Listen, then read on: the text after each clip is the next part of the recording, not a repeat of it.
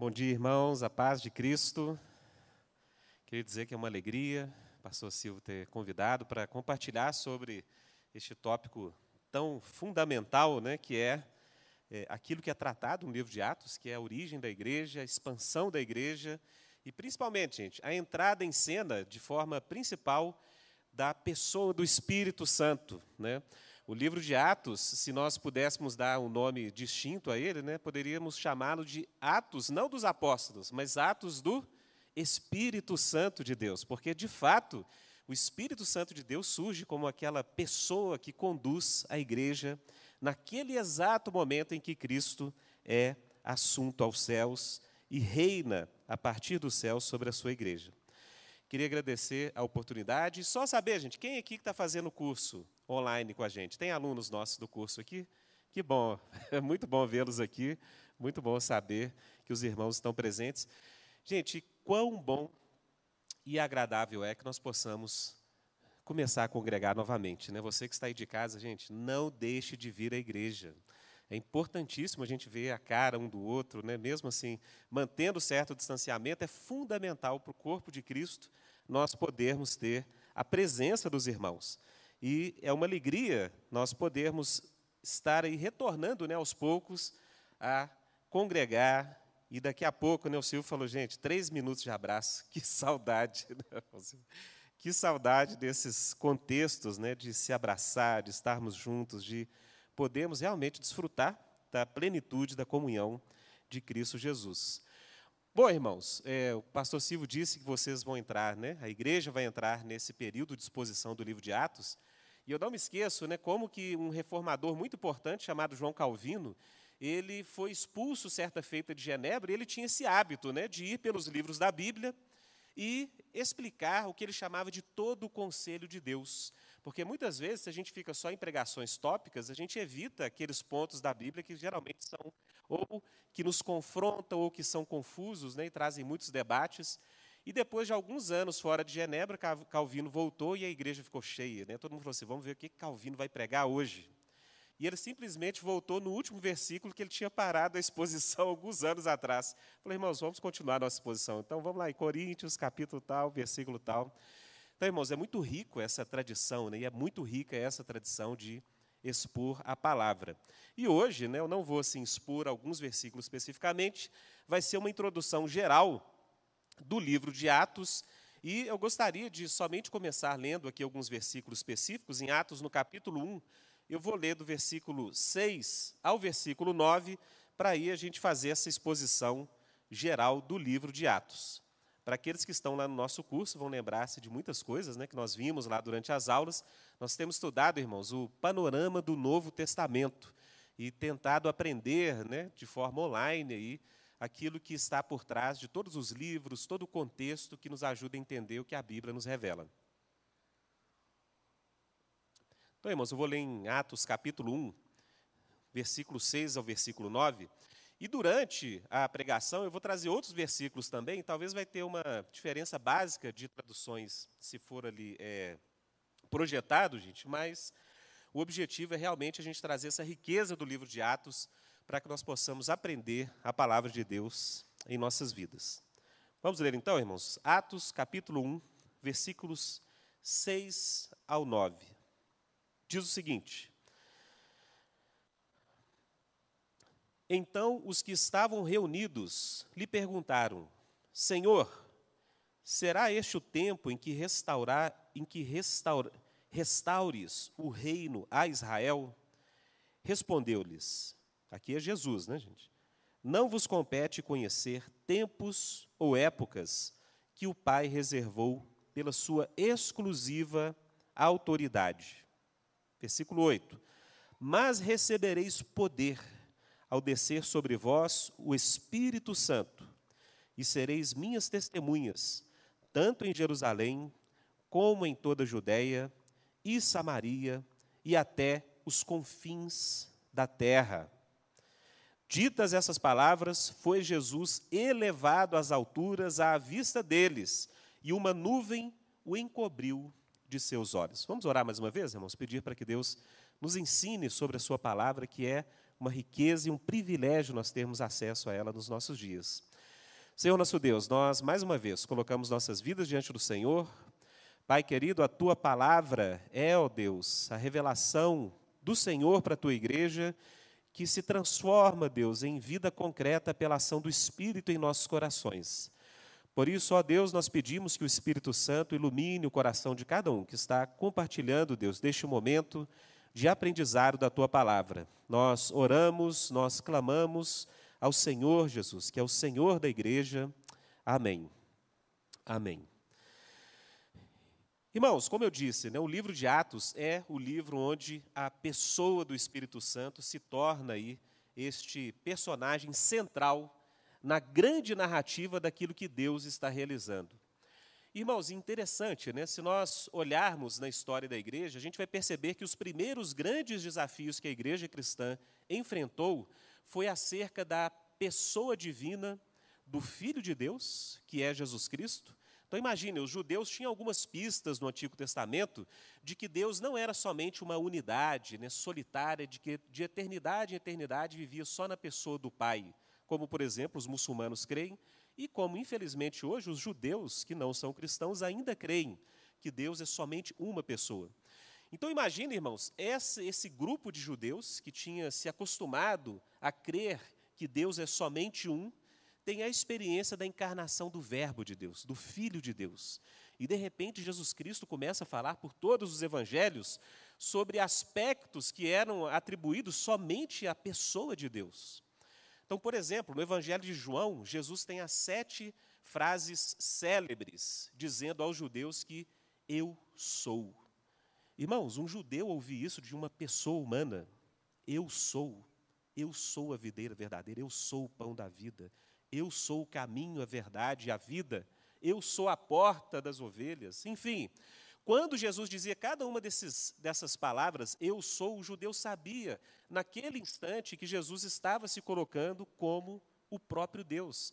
Por isso, irmãos, depois dessas afirmações, eu sou, sempre os judeus pegavam em pedras para apedrejá-lo, porque eles sabiam que aquela era uma afirmação que somente Deus podia fazer.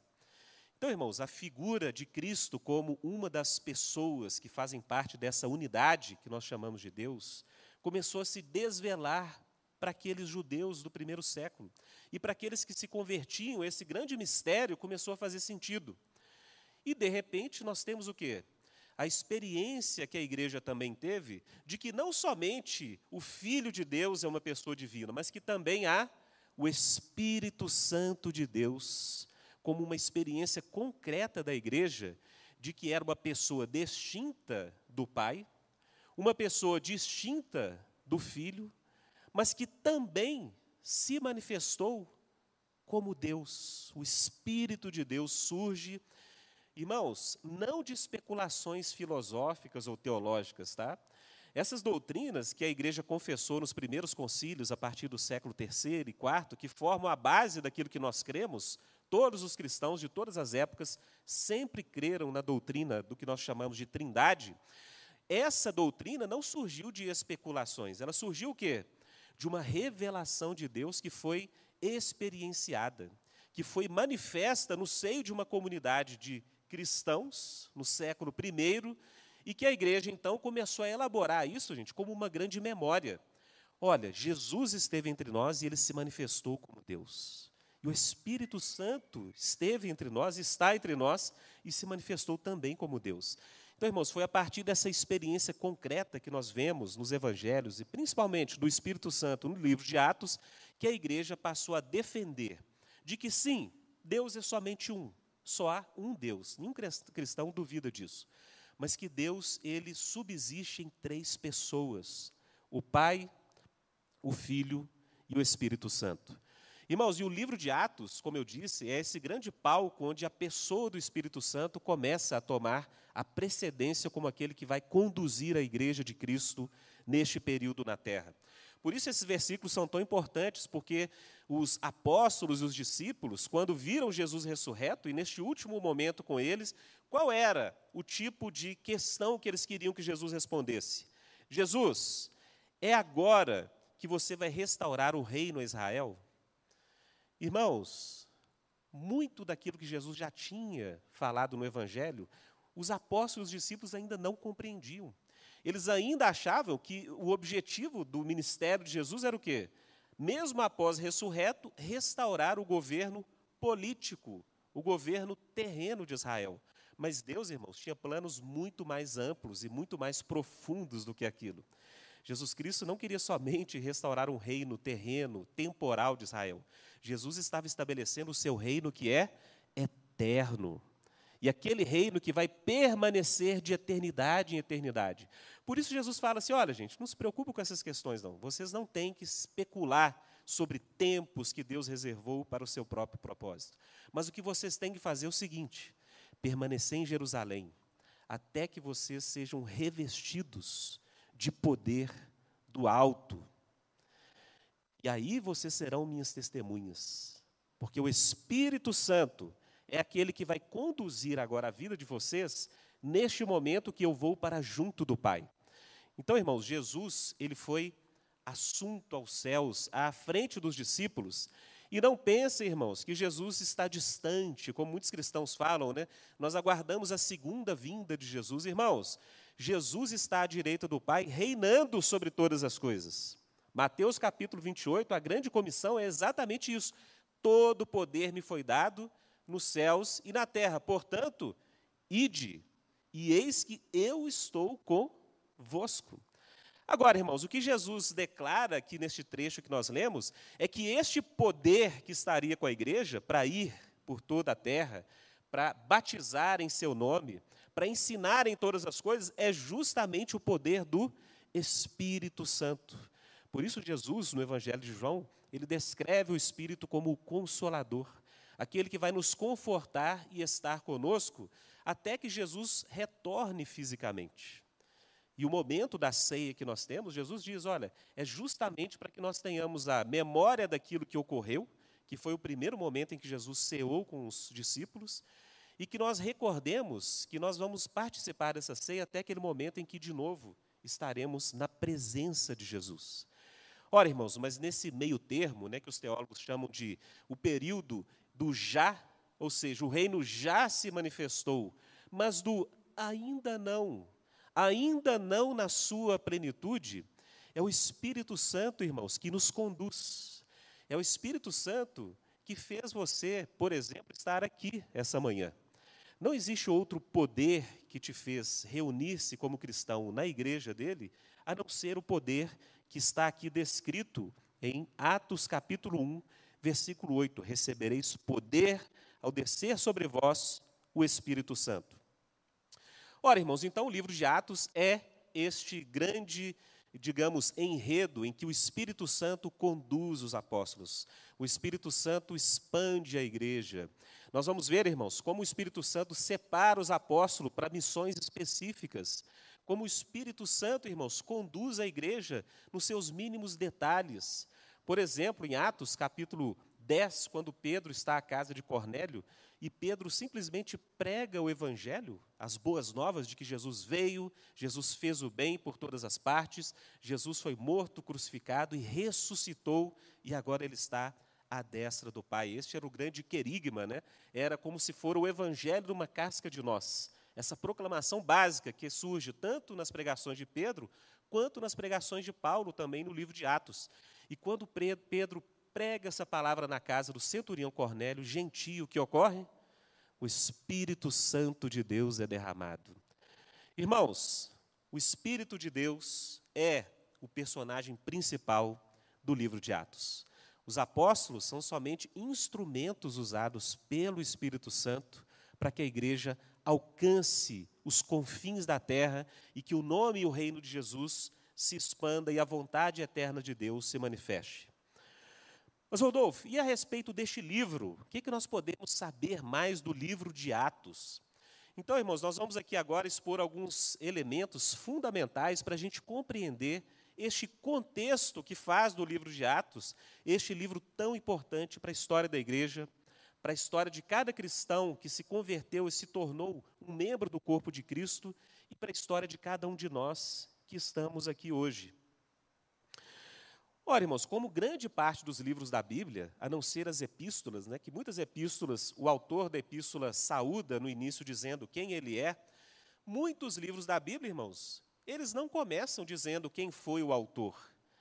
Isso é algo que nós recebemos já nas nossas Bíblias, né? então nós lemos o Evangelho segundo São João, o Evangelho segundo São Lucas.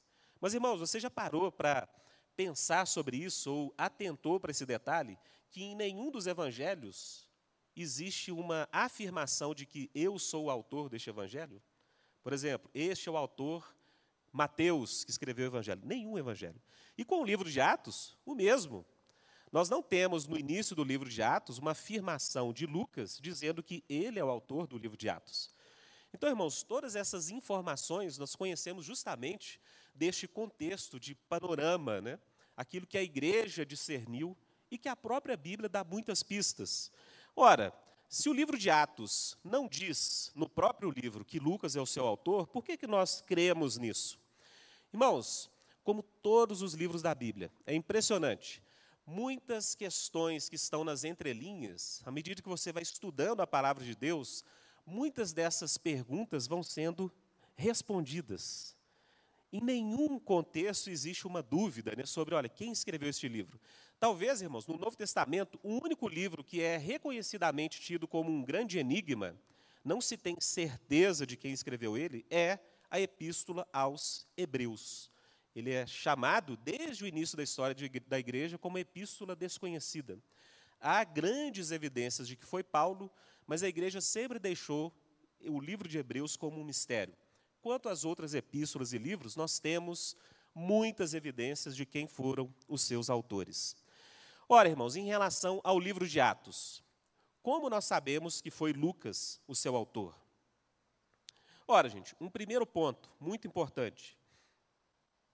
Quando nós começamos a ler o livro de Atos, nós chegamos à conclusão de que o autor é o mesmo que escreveu o evangelho que nós conhecemos como o evangelho de Lucas. Então, irmãos, Lucas capítulo 1, versículo 1 a 4 diz o seguinte: Veja bem, olha a relação entre Lucas e Atos.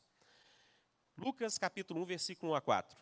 Tendo, pois, muitos empreendido por em ordem a narração dos fatos que entre nós se cumpriram, segundo nos transmitiram os mesmos que os presenciaram desde o princípio e foram ministros da palavra, pareceu-me também a mim, o autor está dizendo, conveniente descrevê-los a ti, ó excelente Teófilo.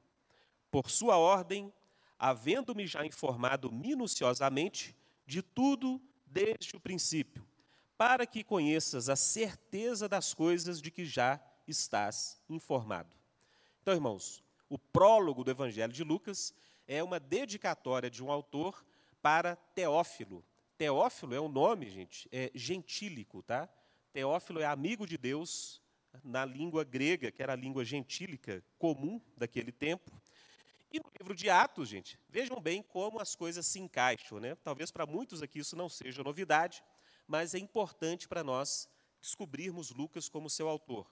Em Atos 1, 1 a 3 diz o seguinte: Fiz o primeiro tratado, ó Teófilo, acerca de tudo que Jesus começou não só a fazer, mas a ensinar, até o dia em que foi recebido em cima, depois de ter dado mandamentos pelo Espírito Santo aos apóstolos que escolhera, aos quais também, depois de ter padecido, se apresentou vivo com muitas infalíveis provas, sendo visto por eles por espaço de quarenta dias e falando das coisas concernentes ao reino de Deus.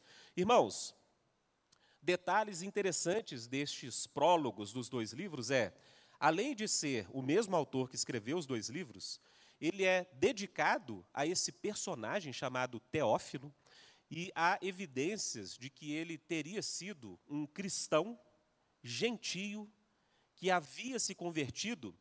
Ora, gente, e o que mais se crê a respeito de Teófilo é que ele era um financiador deste projeto de Lucas de escrever estes livros para que a igreja tivesse condição de expandir no conhecimento de quem Cristo Jesus é. Então, tudo leva a crer por essa forma honrosa, né, excelentíssimo Teófilo que Lucas utiliza. Nós cremos, por causa dessas menções, de que ele era então um cristão recém-convertido, a quem foi pregado o evangelho e que queria também investir na proclamação e propagação deste evangelho. Então, irmãos, o mesmo autor, escrito para um contexto gentílico, nós temos pistas de que com esses prólogos, certamente a pessoa que escreveu esses livros não era judia, ou seja, não era um judeu de nascimento. Por quê? Porque ele faz questão de afirmar que ele acumulou e ele organizou várias evidências para que o evangelho, irmãos, seja crido não como uma fábula construída pela imaginação humana, mas que o evangelho, ele é o que uma história concreta que ocorreu entre nós, e, portanto, irmãos, todos os detalhes históricos, tanto de Lucas quanto de Atos, pertencem a uma pessoa que queria o quê? Convencer quem era distante da fé cristã de que aquilo que estava sendo ensinado não era comparável a fábulas e mitos que existiam, gente, por todo o território naquela época. Ora, Rodolfo, mas ainda não ficou muito claro se foi Lucas que escreveu.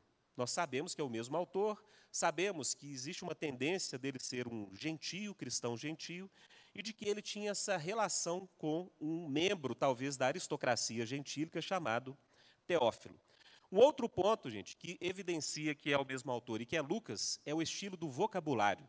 Ou seja, tanto o Evangelho de Lucas quanto Atos dos Apóstolos, ele pertence, gente, a uma classe de grego, ou seja, se você conhecesse a língua grega no seu original e dominasse a língua grega, o tanto que você domina o português, ao ler o Evangelho de Lucas e ler Atos dos Apóstolos, você estaria convencido de que aquela pessoa tinha o grego como língua original. Por quê? Porque, considerados o grego de mais alto nível em termos de escrita no Novo Testamento, são o Evangelho de Lucas, o livro de Atos e a Epístola aos Hebreus. Então, se um grego de língua grega originária lesse o Novo Testamento no grego que chegou até nós, ele chegaria a que conclusão? Quem escreveu esses três livros, principalmente Lucas e Atos, é alguém de origem gentílica. É alguém que aprendeu o grego desde criança, porque o nível e a qualidade do grego é fantástico, é do mais alto nível. Então, nós sabemos por essas pistas que era alguém que dominava esta língua. Irmãos, e agora a pista fundamental que desvenda as demais. Como nós sabemos de fato que foi Lucas que escreveu? Irmãos, por algumas pistas que em Atos nós encontramos, fascinantes, que o autor do livro de Atos, em determinados momentos que ele está em suas viagens com o apóstolo Paulo, ele descreve, irmãos, aquelas viagens na primeira pessoa do plural. Ou seja, ele diz o seguinte: nós estávamos em tal cidade e então viajamos para tal lugar. Ora, irmãos, então o autor do livro de Atos diz que ele participou de muitas dessas viagens. Olha que interessante. E o que mais desvenda, irmãos, estes mistérios é o seguinte: no livro de Atos, capítulo 28, de 14 a 15, nós temos o autor do livro dizendo que foi junto de Paulo na sua viagem para Roma. Olha que interessante, eu vou ler estes versículos. Diz o seguinte: Atos 28, 14 a 15. Onde, achando alguns irmãos, o autor do livro de Atos está dizendo, nos rogaram. Veja bem, irmãos, o autor do livro de Atos estava lá. Ele participou daquele momento. Nos rogaram que por sete dias ficássemos com eles. E aqui, irmãos, a pista fundamental.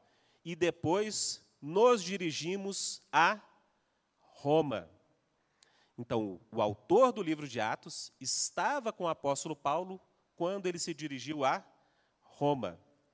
E de lá, ouvindo os irmãos novas de nós, nos saíram ao encontro à praça de Ápio e Três Vendas, que era a região da periferia de Roma. E Paulo, vendo-os, deu graças a Deus e tomou ânimo. Então, irmãos, nós temos essa pista fundamental. O autor do livro de Atos estava com o apóstolo Paulo quando ele foi para Roma. E em 2 Timóteo, capítulo 4, versículo 11, nós temos uma pista que desvenda definitivamente o enigma. Porque quem está estudando aí né, o contexto do panorama do Novo Testamento, segundo a Timóteo, irmãos, é a última epístola paulina. Ela foi escrita pelo apóstolo Paulo Provavelmente, irmãos, no período em que ele estava preso, após ter sido julgado e condenado na cidade de Roma. Então, irmãos, a última viagem de Paulo, que não é a viagem missionária, eu vou falar disso mais tarde, é a viagem que ele foi preso em Jerusalém. Lembra, irmãos? Que os gregos chegaram, acusaram que Paulo estava confundindo todas as pessoas por todo o mundo.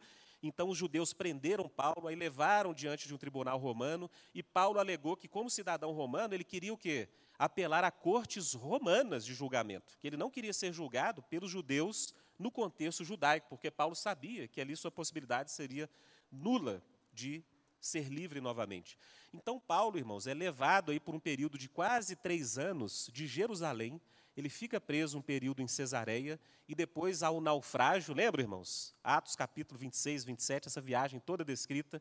O naufrágio, eles chegam em Malta, né? Depois, irmãos, um versículo que sempre me encantou. Né? Encantou para saber o quanto que muitas vezes nós somos ingratos. Paulo, apóstolo de Deus para os gentios, amado por Deus, muito usado por Deus, sofre um naufrágio.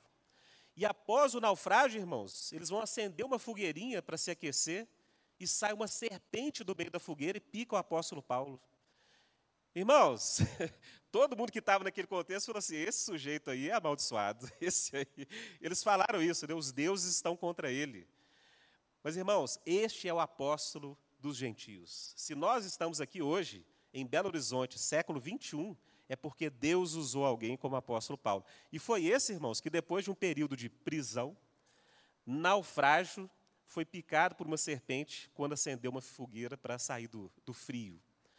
Então é este que Deus usou. Ele foi a Roma, e ali no período de Roma, irmãos, ele ficou preso provavelmente dois períodos, tá? Um período inicial onde ele ficou sob uma liberdade assistida, porque havia um soldado na sua casa é, Lucas escreve isso no capítulo 27, 28 de Atos. E neste segundo período ele já havia sido condenado. Então, irmãos, se você quer saber dos últimos dias do apóstolo Paulo em vida, leia segunda a Timóteo. Porque ali ele diz que está sendo oferecido por libação, ali ele diz que ele cumpriu a carreira, que ele combateu o bom combate, que ele guardou a fé. Ali ele diz, por exemplo, a Timóteo que ele sabia em quem tinha crido, porque Deus é poderoso para guardar o seu depósito até aquele dia. E ali, irmãos, em 2 Timóteo, capítulo 4, versículo 11, ele diz o seguinte: Somente Lucas está comigo. Toma Marcos e traze-o contigo, pois ele me é de grande auxílio para o ministério. Irmãos, como eu disse, se nós estudarmos bem a Bíblia, todas as peças que parecem estar faltando, elas vão se encaixando. Então nós temos aí a evidência maior de que Lucas foi aquele que escreveu o livro de Atos. O que nós sabemos mais de Lucas pelo Novo Testamento, além do fato de que ele tinha um grego primoroso, de que ele tinha parcerias com cristãos que eram gentios, né, como Teófilo, nós temos, irmãos, no livro de Colossenses, Paulo citando Lucas nas suas saudações finais, dizendo o seguinte: Lucas, o médico amado, envia saudações. Então, irmãos, Lucas era um gentio de origem grega e ele era um parceiro de Paulo em suas viagens e ele também era um médico, que naquela época era um tipo de profissão, irmãos, das classes médias para altas, né, se a gente for falar nos termos que a gente utiliza hoje. Não por acaso, no Evangelho de Lucas, quando Jesus curava os enfermos, diferentemente de outros evangelhos, Lucas fala a doença que o sujeito tinha. Lucas fala assim: olha, ele tinha uma mão ressequida, né? e no original grego fala a doença, irmãos, com um tipo de diagnóstico que só um médico saberia. E Lucas dá muita ênfase né, nos tipos de doenças que Jesus curava.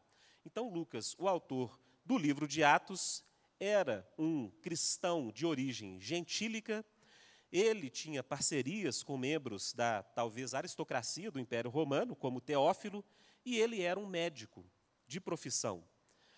Ora, se nós sabemos qual é o autor do livro de Atos, qual é então, irmãos, o público-alvo? Para quem o livro de Atos foi escrito? E nós temos aí claramente uma evidência, não só em Atos, mas em Lucas também, o Evangelho de Lucas, de que o alvo do livro de Atos, irmãos, eram os gentios. Ou seja, quando Lucas escreve o Evangelho de Lucas e quando Lucas escreve o livro de Atos, ele tem em mente principalmente membros do Império Romano que não eram judeus e que Lucas queria tanto evangelizar, ou seja, apresentar o Evangelho e tudo aquilo que Deus estava fazendo, como também, irmãos, ele queria apresentar evidências de que a fé cristã era uma fé racional, ou seja, não era fruto de fábulas e lendas, e que a fé cristã, irmãos, não impunha nenhum tipo de subversão, nenhum tipo de mal para as estruturas políticas que haviam então. Uma ênfase que Lucas tem tanto no Evangelho de Lucas quanto no livro de Atos é mostrar, irmãos, que todas as vezes que tanto Cristo foi perseguido, né, na, na fase da paixão de Cristo, sua prisão, seu julgamento, sua morte e ressurreição, Lucas apresenta evidências claras de que o que foi feito com Jesus Cristo foi um ato de injustiça e de que a justiça e a virtude estavam do lado dos cristãos. Ora, irmãos, toda essa ênfase nos leva a crer, e a igreja sempre acreditou nisso, que Lucas queria, com os seus livros, apresentar a fé cristã como uma fé, irmãos, que ia cooperar para um mundo mais justo. Por quê? Porque o Império Romano perseguia religiões que apresentavam algum desafio ao império. E no Evangelho de Lucas e no livro de Atos, ele apresenta os julgamentos, as defesas de Paulo, e ele sempre apresenta argumentos de que os cristãos estão sendo condenados injustamente. Isso só reforça esse ponto de que o livro de Atos foi escrito para não cristãos e para membros, gente, desse grande império que dominava o mundo, que era o Império Romano. Um ponto interessante do livro de Atos é que Lucas era uma testemunha não somente ocular, no caso das viagens missionárias de Paulo, onde ele coloca, olha, fomos, partimos, ou seja, ele era um participante dessas viagens, mas Lucas, irmãos, organizava os relatos onde ele não estava presente de uma forma exata, uma forma, digamos, completamente coerente do ponto de vista histórico. Um detalhe para os irmãos pensarem o quão rico é o relato de Lucas no livro de Atos. Em vários momentos em que os apóstolos aparecem na descrição de Lucas pregando, nós temos aí no capítulo 2 de Atos a grande pregação de Pedro depois do Pentecostes, e nós temos também em Atos as grandes pregações de Paulo, como em Atos capítulo 13. Irmãos, a exatidão de Lucas ao apresentar seus personagens e os eventos históricos, ela é tão elevada que nós podemos derivar do livro de Atos os pontos centrais da teologia daqueles apóstolos. Ou seja, quando Lucas descreve a pregação de Pedro em Atos capítulo 2, ele fala, por exemplo, que Pedro disse: sendo este Jesus entregue pelo determinado desígnio e presciência ou pré-conhecimento de Deus, e Lucas então mostra o que Pedro pregou. Irmãos, quando nós vamos lá na epístola do apóstolo Pedro, nós vemos exatamente o tipo de teologia que Lucas descreveu Pedro pregando lá em Jerusalém, no livro de Atos. Então, em 1 Pedro 1, versículo 20, diz o seguinte: Conhecido Jesus com efeito antes da fundação do mundo, porém manifestado no fim dos, dos, tempos por amor de vós. É a teologia de Pedro. Então a descrição de Lucas é tão exata que nós derivamos a teologia do apóstolo Pedro a partir daquilo que ele apresenta em Atos. Em relação a Paulo, em Atos 13, Lucas diz o seguinte: que Paulo havia falado, e por meio dele todo o que crê é justificado de todas as coisas das quais vocês não pudestes ser justificados pela lei de Moisés. Irmãos, qual apóstolo no Novo Testamento fala da justificação pela fé de forma mais clara e intensa? O apóstolo Paulo. E é justamente isso que Lucas está descrevendo, que Paulo pregou no contexto de Atos 13. E depois, se nós vamos nas epístolas de Paulo, em Romanos, por exemplo, capítulo 3, 28, Paulo diz exatamente aquilo que Lucas descreveu como ele tendo pregado. Concluímos, pois, que o homem é justificado pela fé, independentemente das obras da lei. A riqueza do livro de Atos é tão grande que a gente descobre, irmãos, detalhes da teologia de Pedro, da teologia de Paulo, pelas pregações que eles fizeram que Lucas descreveu. Então, o nível de exatidão, o nível de coerência do livro de Atos é algo, irmãos, sem paralelo em termos históricos. Um outro detalhe que só reforça isso é de que Lucas fazia questão de falar dos eventos e descrever o contexto histórico em relação aos poderes estabelecidos de então. Então, irmãos, em Lucas capítulo 1, ele descreve quem era o imperador na época em que Jesus nasceu. Depois, se você vai mais à frente em Lucas capítulo 3 e 4, você vê que Lucas muda o imperador, ou seja, do nascimento de Jesus até Jesus iniciar o ministério, o imperador romano já era outro. E isso, irmãos, está descrito no Evangelho de Lucas de forma exata com os dados históricos. No livro de Atos, isso assume ainda uma proporção muito maior.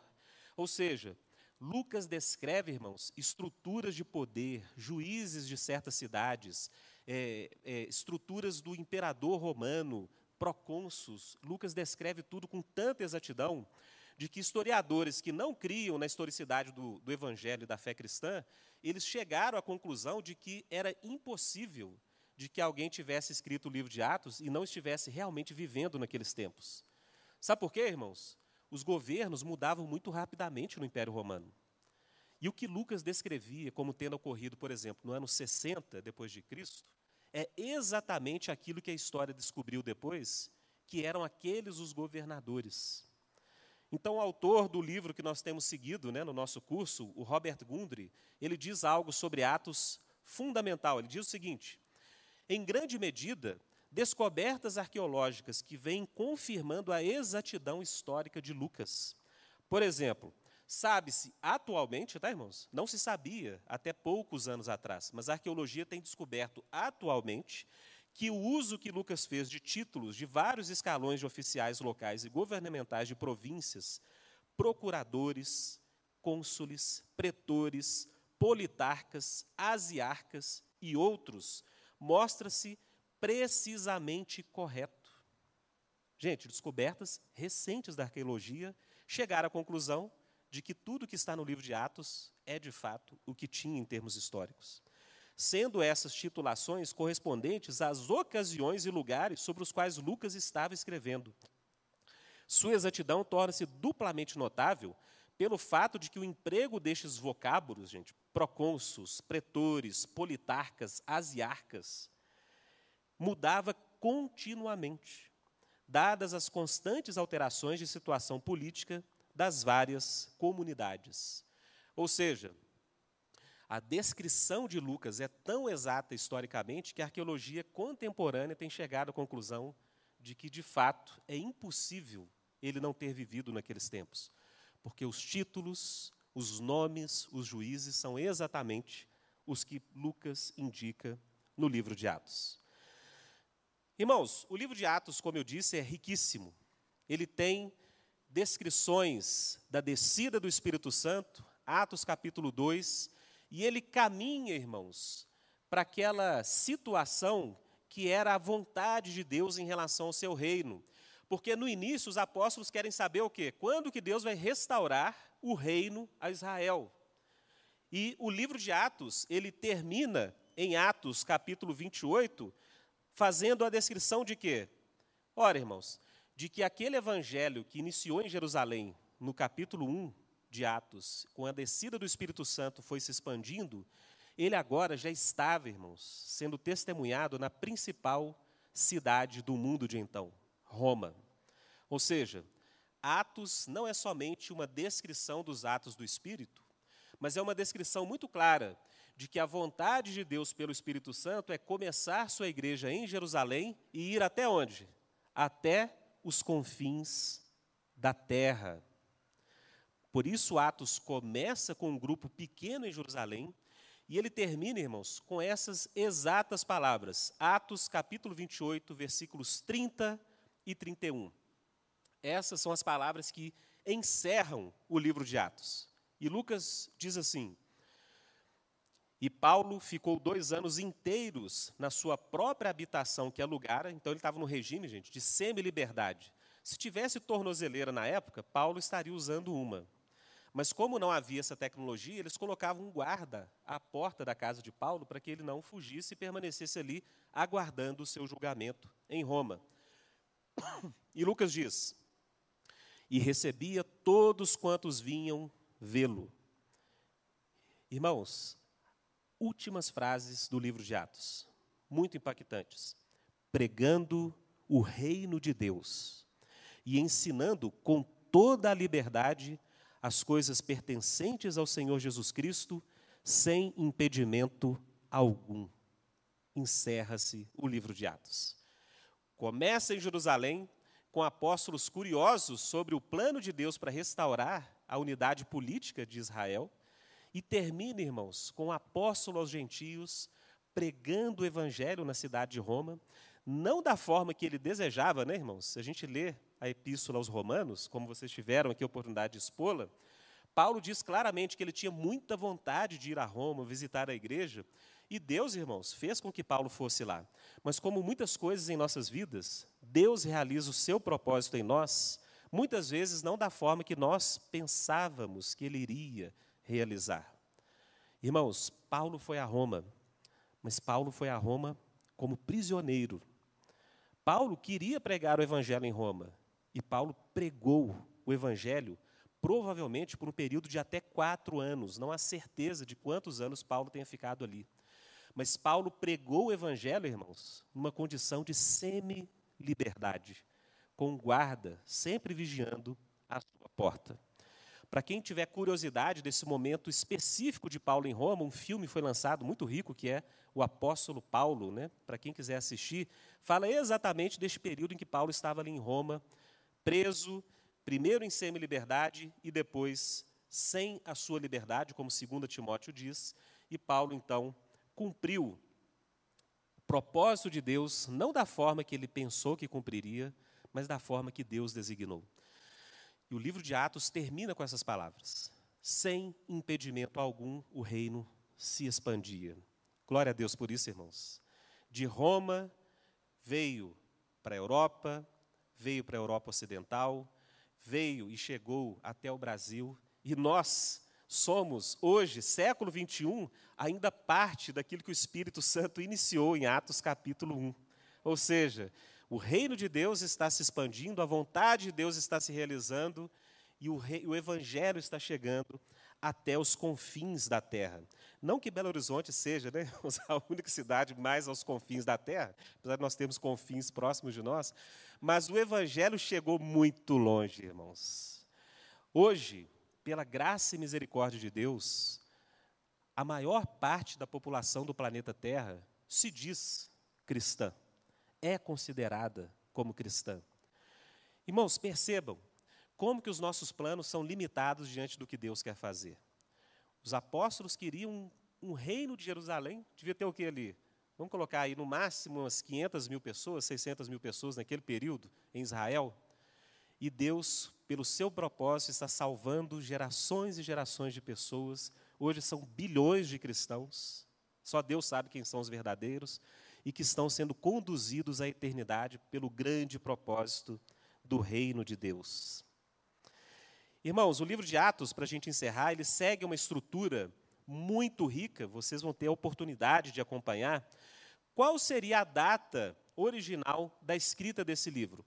Irmãos, todas as evidências apontam que Atos está, teria sido escrito entre o ano 61 e 63 depois de Cristo. Por quê? Porque Lucas, como nós vimos, era um autor extremamente detalhista. Ele falava de contextos políticos, históricos. E como que Lucas termina Atos? Com o apóstolo Paulo vivo, pregando desimpedido em Roma. Ora, irmãos, evidências da história da igreja informam, e o segundo a Timóteo também dão muita evidência disso, que Paulo, após o final do livro de Atos, Paulo teria vivido aí de um a dois anos até ter sido executado pela condenação, que ele aguardava o julgamento desse tribunal principal, irmãos. Paulo foi apelando às cortes. É como se Paulo fosse, da primeira instância, foi a segunda instância, ele foi enviado para Roma, que seria, digamos assim, o nosso Supremo Tribunal Federal. Né? Agora, interessante que Roma também foi injusto. Né? Aquele que era o tribunal para executar a justiça condenou Paulo de forma injusta, porque ele não estava realizando nada daquilo que foi acusado originalmente pelos judeus. Mas é claro, irmãos, que o evangelho sempre gera distúrbios. O Evangelho sempre vai desafiar os poderes estabelecidos. Assim como a igreja foi perseguida no século I, século II, século III, né, até a conversão de Constantino, a igreja foi muito perseguida, mas nunca deixou de ser perseguida na história. Nós vivemos, irmãos, um período que nós podemos nos ver aqui em Atos 28, que não havia impedimento algum para a pregação do Evangelho. Essa é a nossa situação ainda no Brasil, que nós estamos desfrutando dessa liberdade em Cristo Jesus. Mas nada nos assegura de que no futuro a gente possa voltar a viver uma situação de mais restrição da nossa liberdade, porque a igreja sempre enfrentou períodos de liberdade, restrição, perseguição. Mas, por causa disso, a evidência de que, se Lucas tivesse escrito o livro de Atos após a condenação e morte do apóstolo Paulo, certamente ele teria registrado isso no livro de Atos. Outro detalhe muito interessante: no ano 64, Logo após a condenação de Paulo, é conhecido historicamente a perseguição dos cristãos em Roma por causa de Nero. O imperador Nero, Nero pôs fogo à cidade e acusou os cristãos de terem feito isso. Ora, irmãos, se o livro de Atos tivesse sido escrito após o ano 64, provavelmente Lucas teria registrado a perseguição aos cristãos sob Nero no ano 64 depois de Cristo. Uma outra evidência é que Jerusalém foi cercada, sitiada no ano 70 depois de Cristo. Então, irmãos, se, de novo, Lucas tivesse escrito Atos após a década de 60, certamente a destruição de Jerusalém teria, destruição profetizada por Jesus, né, irmãos? Jesus profetizou a destruição do templo físico de Jerusalém. Certamente Lucas teria descrito no livro de Atos. Então, irmãos, a data provável, ano 62 a 63 depois de Cristo, ou seja, a gente está falando de 30 anos depois da ressurreição de Cristo. A igreja já estava semeada por várias nações da terra. Irmãos, em termos de estrutura, eu só vou citar os grandes blocos, porque a, a, o conteúdo desses blocos vocês vão ter durante esse período né, de grande aprendizado, de exposição do livro de Atos.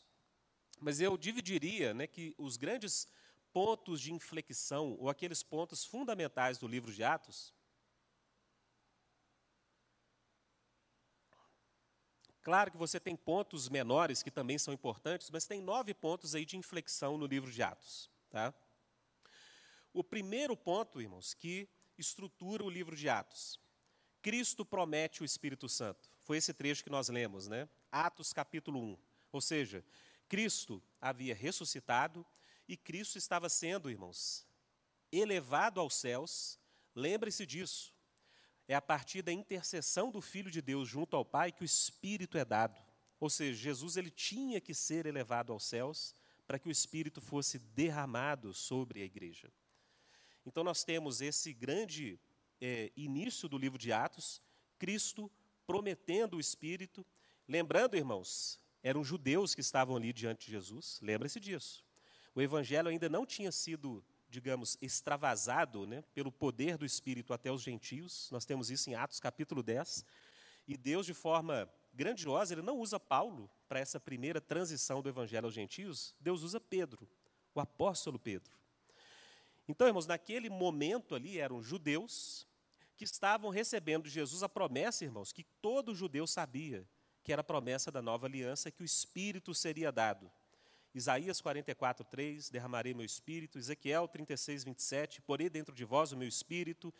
Joel 2, 28 e 29, derramarei meu espírito sobre toda a carne. São promessas do Antigo Testamento. Jesus está falando o seguinte: olha, aguardai a promessa. É essa promessa que está lá no Antigo Testamento é que vai chegar. Nós temos então o segundo grande bloco de Atos, que é o Pentecostes, irmãos. Por isso, né, nós temos aí os irmãos pentecostais, a tradição pentecostal, que enfatizam justamente a experiência do Espírito. Poucas pessoas acreditam isso quando eu falo, né? Hoje eu sou de um contexto presbiteriano, mas minha conversão, irmãos, foi no pentecostalismo, assim, loucura, loucura, loucura. Costumo falar para os irmãos que sábado a gente passava no monte orando para ver foguinho, né, para ver sinal dos céus. O contexto que eu me converti, irmãos, foi um contexto pentecostal. E por que os pentecostais tiveram esse nome? Justamente porque eles enfatizam que o centro da experiência cristã que eles têm é a do Espírito Santo. E o Espírito Santo foi dado durante a festa de Pentecostes, quando todas as nações da terra estavam ali, e de forma, irmãos, magnífica, né? Deus faz em Pentecostes justamente aquilo que os homens tentaram fazer em Babel, Gênesis capítulo 11.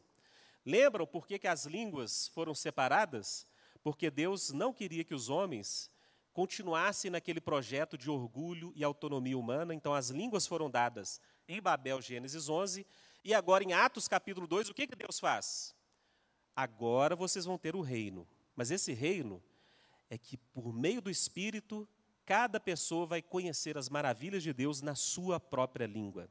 Ou seja, a maldição de Gênesis 11 dada em Babel foi finalmente, irmãos, revertida em Atos capítulo 2. Pelo Espírito de Deus, Deus está unificando as nações, não no projeto babilônico, projeto humano, mas agora no projeto do reino de Cristo Jesus. O que nos aguarda, irmãos, não é uma cidade com uma torre no seu centro, mas é uma cidade que desce dos céus e tem no seu centro o grande jardim de Deus a Nova Jerusalém. Terceiro bloco, Saulo se converte. O nome Saulo, irmãos, não é porque ele era Paulo, é Saulo antes e virou Paulo, viu? São duas formas distintas de falar da mesma pessoa. Então, o que ocorre no uso do apóstolo Paulo em vez de Saulo não é semelhante a Abrão e Abraão, ou seja, Deus mudou o nome dele. Não, são formas distintas de entender na linguagem tanto hebraica quanto grega o nome Paulo, tá? Então, Paulo se converte, e aí nós temos, irmãos, uma, digamos, uma antecipação do que vai ser Atos a partir do capítulo 13, porque aí de Jerusalém, Samaria e os contornos de Jerusalém, a partir de Atos 13, Paulo se torna aquele grande veículo do Espírito Santo. No quarto bloco, irmãos, muito importante, Pedro, ele prega o evangelho e o Espírito é derramado sobre gentios. Então, irmãos, não é Paulo que inaugura o ministério aos gentios, é Pedro. E aqui um parêntese importante. Lembra quando Jesus fala para Pedro: Tu és pedra, e sobre essa pedra edificarei minha igreja? Há uma grande discussão entre protestantes e católicos, né? Protestantes creem que Jesus estava falando que a pedra não é Pedro em si, mas é a confissão que Pedro teve, né?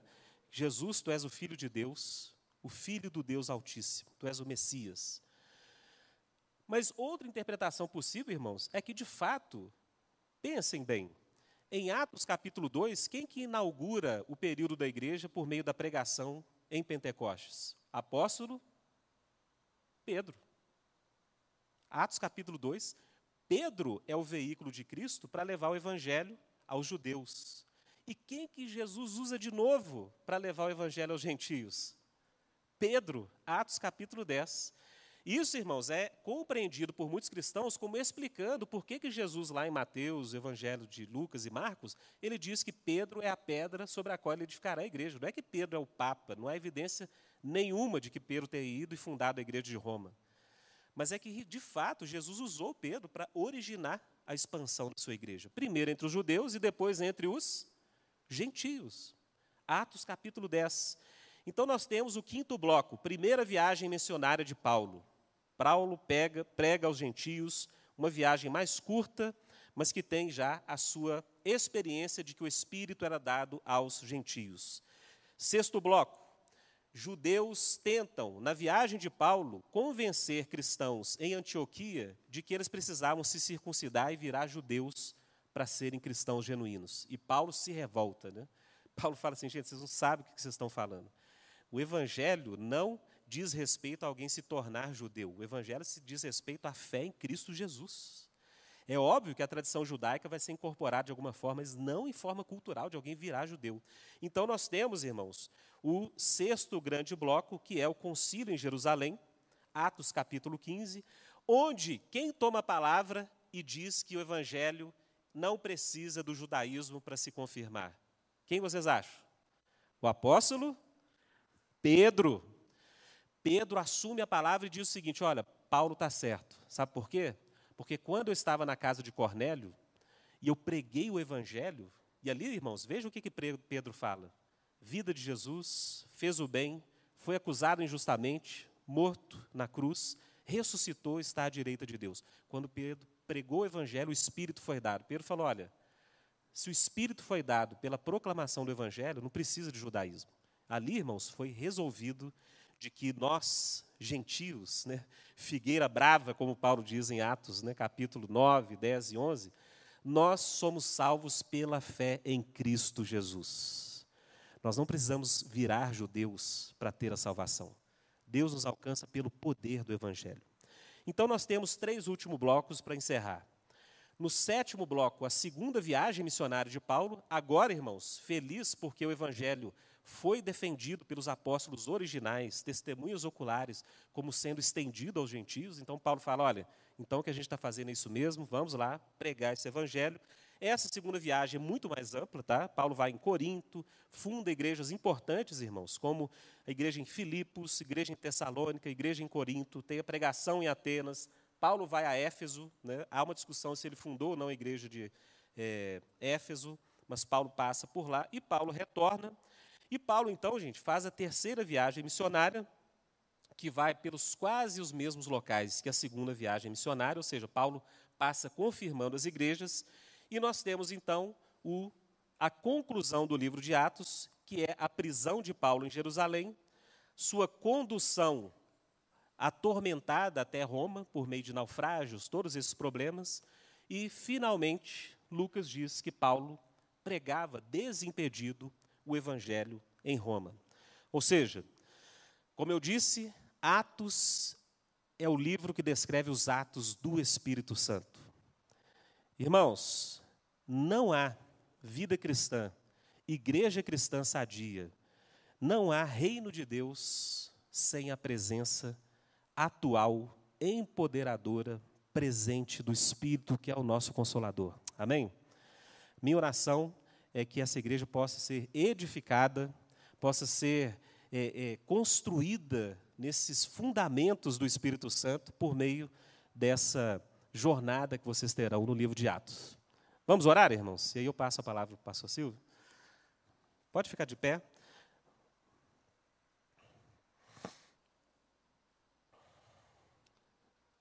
Jesus prometeu que não nos deixaria órfãos. Ele iria ao Pai, mas ele enviaria outro consolador, que é o Espírito de Deus. E o livro de Atos, irmãos, é uma descrição magnífica de Lucas sobre os atos do Espírito Santo que na nossa vida hoje, irmãos, Deus não tinha aquela igreja em preferência a essa de hoje. Que nós possamos ter a expectativa de Deus nos usar tanto quanto Ele usou os seus apóstolos do livro de Atos. Amém? Coloque sua vida diante dele, vamos orar para que Deus use nossa vida pelo poder e graça do Espírito Santo de Deus. Senhor nosso Deus, nós queremos te agradecer mais uma vez por estarmos aqui reunidos presencialmente, mesmo com restrições, mas podermos ver a face, podermos ver os nossos irmãos de perto. Deus, e nós sabemos que é na tua igreja reunida que o Senhor derrama o teu espírito de forma especial. Ó Deus, é na reunião e comunhão dos irmãos que o óleo do espírito é derramado e transborda no teu corpo.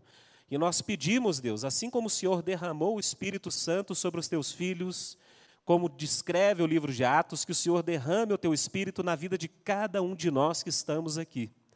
Deus, passamos por tempos difíceis. Pai querido, muitas vezes nós perdemos esse zelo, esse fogo, esse fervor do teu espírito em nossas vidas.